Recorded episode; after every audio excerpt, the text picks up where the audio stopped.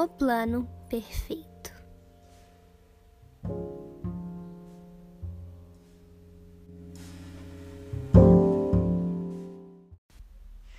Depois de seu fracasso com seu negócio de assustar crianças, Cuca desenvolveu um plano. A ideia infalível incluía sua grande amiga, a famigerada Yara.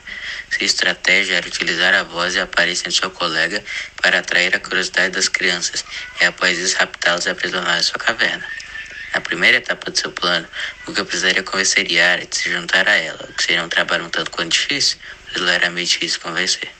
Na segunda etapa, ela e Yara precisariam atrair as crianças para sua nascente do rio, que ficava perto da caverna e no lugar onde Yara morava. Seu comparsa distribuiria doces e contaria histórias para mantê-las ocupadas, enquanto Cuca prepararia o seu caldeirão, sua corda para amarrar as crianças. Na terceira etapa, o sonífero presente nas bolas já faria efeito e Cuca já poderia levá-los para sua caverna, concluindo seu plano perfeito. No dia seguinte, ao chegar na casa de Yara, o menino Oliver, filho de Yara, sim, Yara teve um filho com o delegado mais famoso da cidade. Mas essa história é para outra ocasião.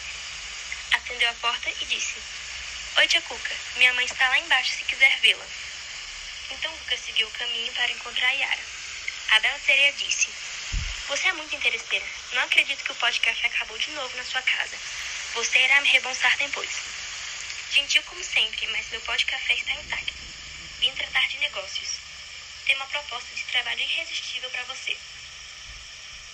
De cara, Yara se interessou pelo plano, já que seu trabalho também não ia muito bem. Cuca explicou minuciosamente sua estratégia para Yara. Por mais hasteante que Yara ficava, sua vontade de pôr aquilo em prática era maior. No dia seguinte, Cuca enviou os bilhetes convidando as crianças para sua linda festa, que contaria com a presença de uma bela sereia e muitos doces. Como precaução, Cuca deixou bem claro no bilhete para as crianças irem sozinhas, pois senão a surpresa iria desaparecer. E assim foi feito. As crianças chegaram no lugar combinado, quando elas viram aquela linda sereia e o ambiente todo enfeitado com luzinhas coloridas e muitos doces, elas ficaram muito agitadas e animadas. Então a bela sereia começou a contar histórias para os pequeninos se entreterem enquanto a poção do sono fazia efeito. Mas passou 10, 20, 30, 40 minutos e nenhum bocejo sequer. Foi aí que Oliver, o delegado, apareceram um carro de polícia e o menino disse: Pai, eu disse, foram elas. Na pretensão de salvar sua pele e de sua amiga, Yara disse: Meu amor, nós estamos apenas contando histórias e dando doce às crianças. Não está vendo? Sim, eu estou vendo. Mas isso, infelizmente, tem um objetivo muito maior e triste.